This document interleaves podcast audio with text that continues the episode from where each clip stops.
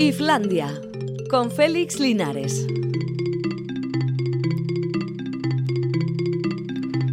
A Rachaldión son las 4 y 6 minutos, así que vamos a empezar ya porque tenemos pocos minutos, apenas 24 para dedicar a la cultura, antes de que vuelva la gente de la ronda multicolor, ¿cómo era aquello? La serpiente multicolor.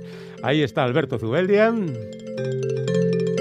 Y aquí estoy yo dispuesto a comentar que, por ejemplo, hoy es el 85 cumpleaños de Robert Redford y que ese mismo día en que nacía Robert Redford mataban a Lorca coincidencias de estas que la historia facilita. En fin, mm, se ha hecho más eco el mundo de que Robert Redford cumple 85 años. En cualquier caso, hay que reconocerle al señor Redford que desde el año 67 aproximadamente lleva una carrera de éxitos bastante fuerte y que en consecuencia casi todo el mundo conoce a Robert Redford y no todo el mundo conoce a Lorca. En cualquier caso, vaya también el recuerdo para José María Cámara, que ha muerto con 73 años, que no es un nombre de relumbrón, pero que es el tío que estaba detrás de la creación de Mecano, que ha trabajado con gente muy diferente, que va desde María Dolores Pradera a Pereza, pasando por Isabel Pantoja, Camilo VI, mm, Ana Belén, Estopa, Julio Iglesias y hasta Aute, que también quería vender discos. El señor Cámara, como queda claro por su eclecticismo, igual no tenía mucho gusto musical, pero sabía cómo vender la música y en consecuencia todo el mundo se apuntaba a que él le hiciera las producciones, arreglos, publicidad y demás que venían bien para la venta. Él estaba detrás de Macarena, por ejemplo, o de la SRG. En fin, recordemos que el año pasado fue el año en el cine de Nomadland que es la película que consiguió el Oscar, que proporcionó otro Oscar a Frances McDormand, que fue la reina de los Globos de Oro, que todos los premios se los llevó y ahora, año, bueno, casi un año de, que se presentó entre nosotros en el Cinemaldia, va a recibir en ese mismo festival el Gran Premio Fipresti. El premio Fipresti, que ya podían cambiar el título porque es muy difícil de pronunciar, es el premio de los críticos de cine que van repartiendo premios por distintos festivales, pero el gran premio se otorga justamente en Cinema al Día y se lo van a dar a Nomadland. Cuando creíamos que ya habíamos mm, perdido la esperanza de que hablaran más de ella, pues aquí la tenemos de nuevo reverdeciendo por si esto puede ser un nuevo empujón a su carrera, para que todos recordemos lo muy buena película que ella, que era eh, entiéndaseme el modo ironía. Bueno, en el asunto que ayer empezó a asomar la orejilla por ahí, el de las denuncias contra Bob Dylan, parece que hay novedades porque se asegura que Dylan en las fechas en las que se marca eh, esta violación, eh, si es que queda explicitada en esto, que las noticias son un poco confusas en cuanto a los términos de la denuncia, en esas fechas, en seis semanas del de aquel año, en el 65, no estaba viviendo en Nueva York, que durante un tiempo estuvo haciendo una gira por la costa oeste de Estados Unidos en compañía de Joan Baez.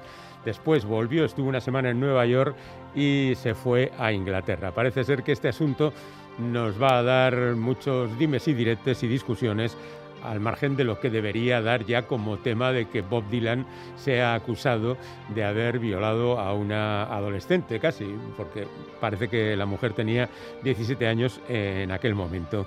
Bueno, pero casi nadie está dispuesto a aceptar que el ídolo de tantas canciones sea capaz de esto y las cosas están ahora en los extremos, entre quienes dicen Bob Dylan no puede ser y quienes dicen tiene que ser Bob Dylan porque, pues no sé, porque igual consideraban que era un ser angelical. Bueno, en cualquier caso, ahí queda el tema. Otro tipo que ha dado que hablar últimamente ha sido Daniel Craig, lleva dando que hablar año y pico porque no se estrena la última película de James Bond que rodó, por aquello de que los cines están como están, pero ahora ha hecho unas declaraciones entre las que dice que se va a pulir toda la pasta que ha ganado, que no va a dejar herencia a sus dos hijas, una de ellas ya mayor y otra más reciente, una niña que tuvo con Rachel Weisz y que lo ideal es que la gente crezca teniendo que buscarse las alubias por sí misma. Bueno, hay toda una generación o dos o tres que dicen que, que no, que es mejor que te lo dejen. Yo creo que todas las generaciones lo han dicho, pero hay una generación o dos o tres que han conseguido en parte que eso, que eso se haga realidad. En cualquier caso, todavía no se sabe qué es lo que opinan sus hijas de las opiniones de Daniel Craig y sobre todo no sabemos si él será capaz de cumplir con esta especie de promesa. Palabras en una entrevista.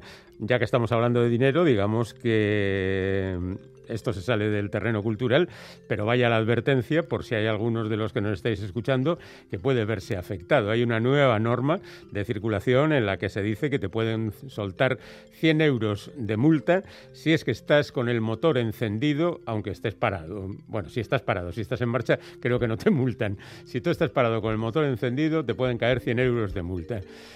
Pues no lo acabo de ver mal. Ayer o anteayer vi a, alguien que estaba leyendo un libro dentro de un coche con el motor encendido. Qué ganas de dispendio, ¿no?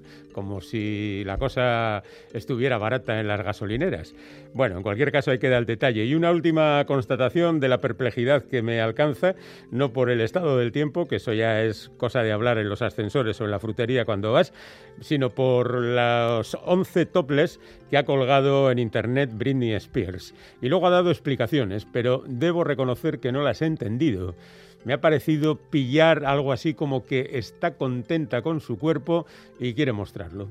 Bueno, es una razón. A ella le ha parecido suficiente y está poniendo fotografías suyas en topless continuamente. Pero las explicaciones son divertidas, son bastante surrealistas. Alguien igual podía sacar de ahí algo que discutir. Bueno, hoy vamos a escuchar una canción de Elvis Presley porque se cumplen 65 años de que publicara Don't Be Cruel, que es la canción que vamos a escuchar, y se demostrara que el rock ya tan tempranamente quedaba domesticado. Es decir, que Elvis había triunfado con canciones como Heartbreak Hotel y otros rock and rolls, pero justamente fue con esta canción que ya deja la línea del rock and roll, digamos, más duro y se muestra domesticado, y luego llegaría Love Me Tender, ni os cuento, para ver que el rey se domesticó muy pronto y quizá gracias a ello consiguió el éxito más o menos multitudinario.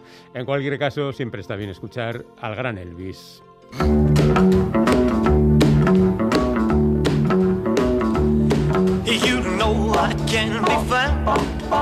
Sitting home all alone. If you can't come around, at least please tell the phone. Don't be cruel to who heart is true. Baby, if I made you mad for something I might have said, please don't forget the past. The future looks bright ahead. Don't be cruel to who heart is true. I don't want no other love, baby. It's just you I'm thinking of.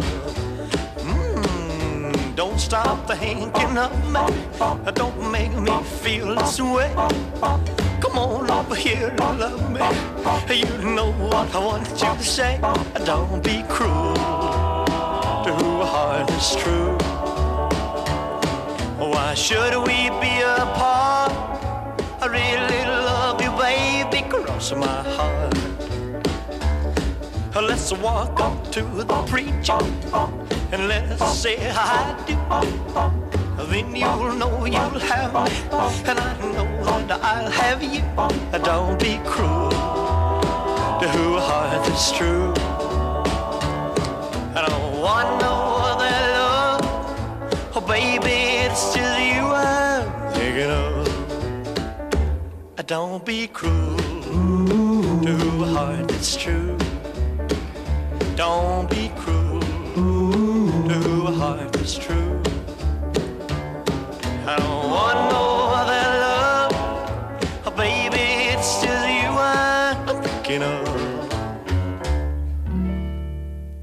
Vamos al teatro, que es una costumbre muy sana, muy interesante, y vayamos también con ciertas garantías, porque vamos a ver, cuando algo se ha representado muchas, muchas veces, quiere decir que hay un gusto generalista que lo ha aceptado con interés. Pues si vamos a gente de récord, no podemos hacer otra cosa que acabar en Por los pelos, que es esa obra de teatro que seguramente ustedes han visto porque ha habido ya muchos espectadores que han disfrutado de ella. Bueno, pues hoy mismo, y a partir de esta tarde, van a tener oportunidad de seguir viéndola en el Teatro Victoria Eugenia hasta el próximo domingo. Hemos llamado a dos de los integrantes de la compañía para que nos cuenten cosas. Está con nosotros Carlas Castillo. Hola, ¿qué tal? Buenas tardes. Hola, buenas tardes. También está con nosotros Juan Gea. Esta es la pregunta un poco tópica de la historia, pero frente a algo que ha tenido tantas representaciones, que ha triunfado en diferentes países, ¿Cuál es la química que hace que por los pelos se haya convertido en este fenómeno, Carlas? Bueno, yo creo que sobre todo la, aparente sencillez que tiene el espectáculo, que luego es muy complicado, pero esa apariencia sencillez que tiene es porque llega desde los primeros minutos al espectador, ¿no? que empieza a decir, bueno, aquí qué está pasando, una peluquería, entra la policía, se va, tiene, hay un asesinato, ¿qué tiene que ver todo esto? Pero cuando transcurren como 12 o 13 minutos, la gente ya va viendo qué es lo que está ocurriendo e incluso va por delante de todo lo que pasa, porque dice, vale, entonces ha venido la policía a ver qué pasa, esto es un lío, aquí nadie se aclara, y efectivamente luego es todo lo contrario cuando están los interrogatorios donde intentamos defendernos cada uno y echarle la culpa a los demás cuando el público ya empieza a decir, ah, no, este está diciendo la verdad, este está diciendo la mentira, y luego la segunda parte es donde ya se descubre todo el, el pastel. Que, pero eso te lo podrá comentar el, el jefe de policía, que es Juan. Yo soy el peluquero. el peluquero aparece... Un, no, perdona. un investigador o científico del cabello. exacto. Eh, soy presunto asesino, ¿eh? No, de momento. Bueno, aquí yo creo que es sospechoso hasta el propio policía, pero bueno. Yo creo que es también un poco la estructura de la, de la función, ¿no? Primero empieza como un vodevil, pero un vodevil simple, luego se transforma en una especie de comedia, thriller, acabando en un drama y acabando otra vez en, en, comedia absoluta. Y luego lo, lo novedoso que tiene, siempre lo digo, que yo creo que es la, la primera función la única función en el mundo, yo ya soy de mitad del siglo pasado, donde el público decide y participa tanto. O sea, la función se desarrolla conforme el público va queriendo y va diciendo. Eso vais a tener que explicarlo un poquito porque no le veo yo la fórmula de cómo vais consultando al público sobre la marcha. Pues mira, ocurre un asesinato, hay que hacer una investigación, ahí hay unos policías que no saben por qué están, está el peluquero, otra señora, y entonces eh, intentamos averiguar, interrogarlos si no nos soluciona nada. Entonces el público tiene que ayudar en una reconstrucción de los hechos. Pero vosotros les, dais unas alternativas o cómo, cómo no, no, no, no, no, no, ellos tienen que ver, yo hago que repitan lo que ha sucedido, entonces entonces el público les digo, oye, si, si algo no veis que no haya pasado antes o que ha pasado, decirlo por favor, decirlo para que esta gente vaya funcionando así. Luego les doy la oportunidad de que interroguen ellos directamente a los sospechosos y los sospechosos con ellos se tienen que apañar y ahí la función puede salir por peteneras, porque pueden venir preguntas que sospechamos y otras completamente insospechadas, ¿no? Y al final es el público quien decide quién es el asesino, luego habrá que demostrar si es o no. Entonces la participación del público es completa y continua. Ya, pero eso os convierte a vosotros, además de actores, en improvisadores, ¿no? Pero ahí están los grandes maestros, que son Carles Castillo, aquí presente, de cuerpo presente, y Carles Montoliu, que son de la compañía Imprevis, que son los primeros que trajeron a España el tema de la improvisación sobre el escenario, ¿no? Entonces, el resto hemos, hemos chupado de ellos y hemos aprendido de ellos. La verdad es que sobre todo es a partir de la escucha, como lo ha dicho Juan, pero bueno, nosotros también aprendimos de Juan mucho, que también nos lleva muchos años de experiencia, ¿no? Aprendemos todos de todos, ¿no? Pero sobre todo la improvisación parte con el resto de los compañeros, con Rafael Arcón, Lola Molto también y Marta Ginés eh, y Juan, es, que, es escuchar, escuchar al público, ¿no? ¿Qué preguntas hacer?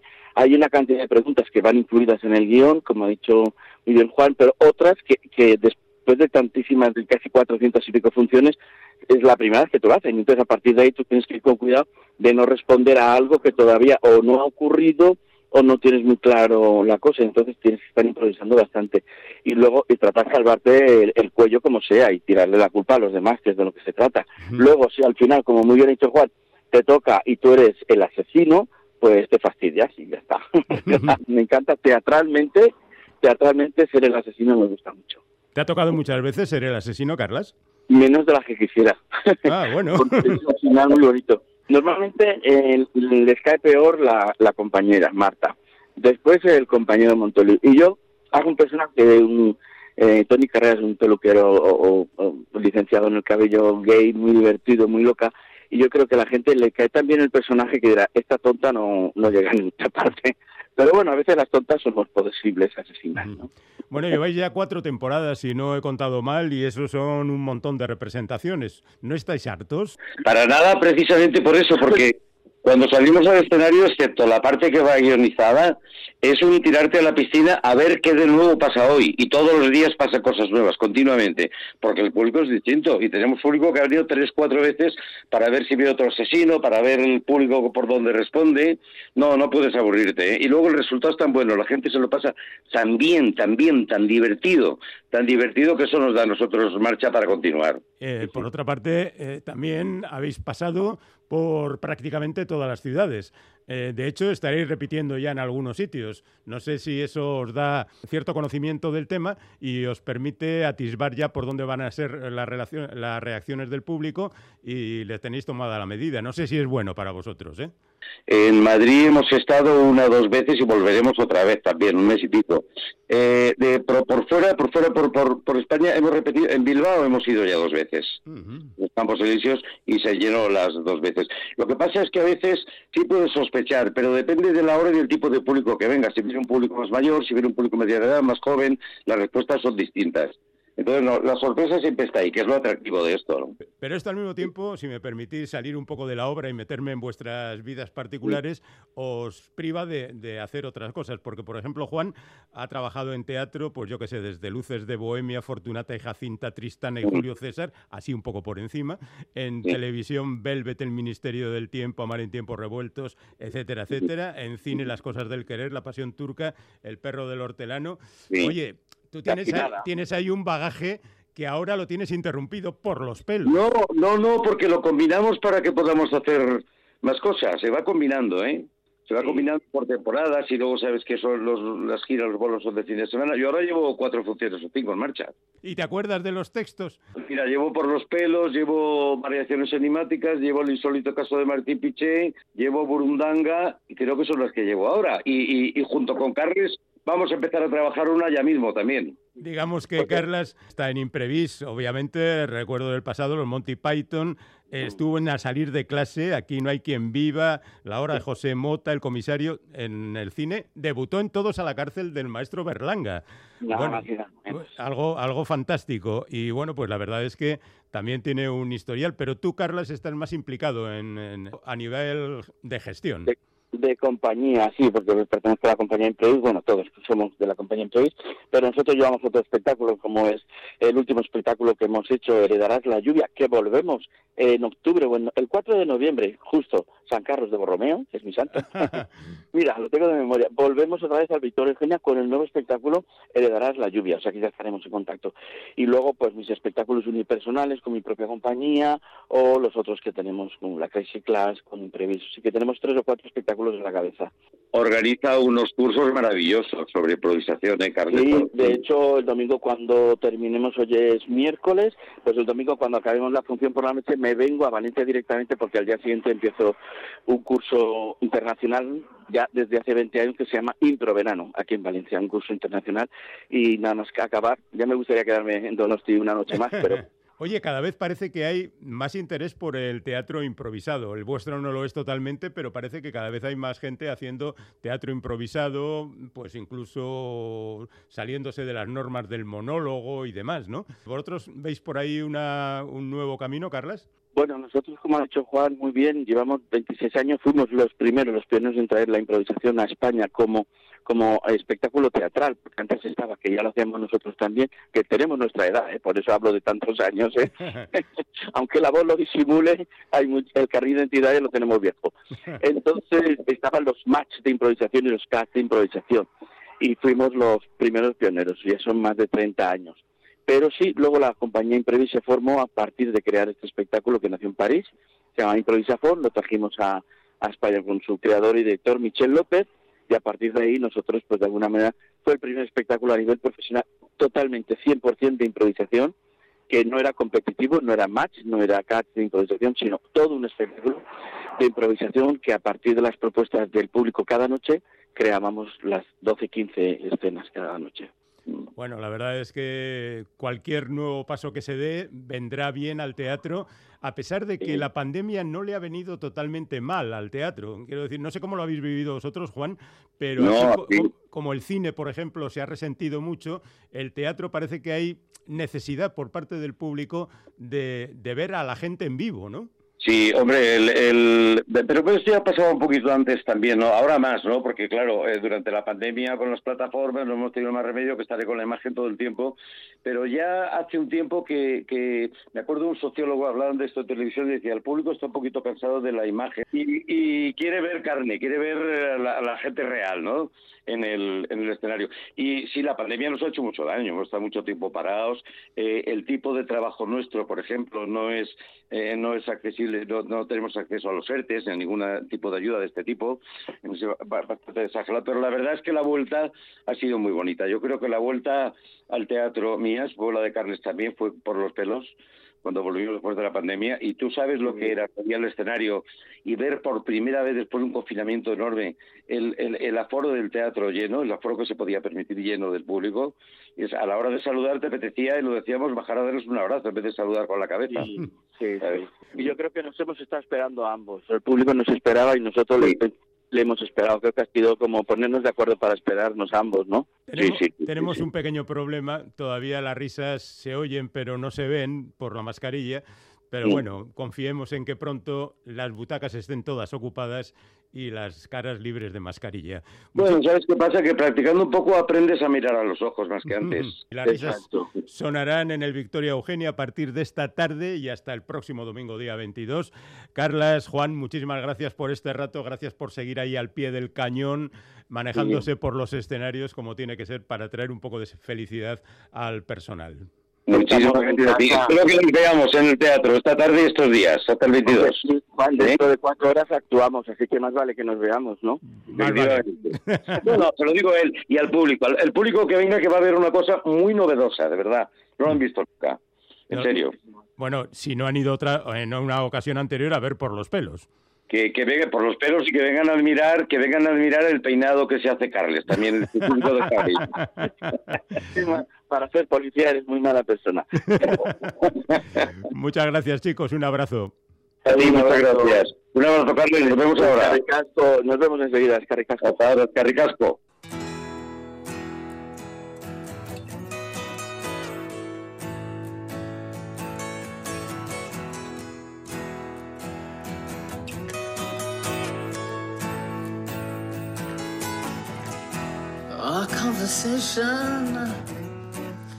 Hablando de Bob Dylan, ¿qué opinará de todo esto, de las denuncias y demás? Chrissy Hine, que acaba de grabar un disco en colaboración con Jace Balbur con canciones de Bob Dylan, como este You're a Big Girl Now, que termina hoy el programa Islandia. Vienen los ciclistas, volvemos mañana a las 4 y unos minutillos. ¡Agur!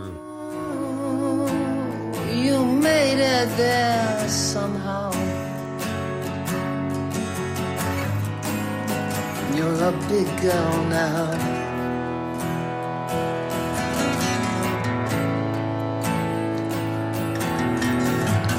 Bird on the horizon, sitting on the fence, singing his song for me at his own expense. And I'm just like that bird.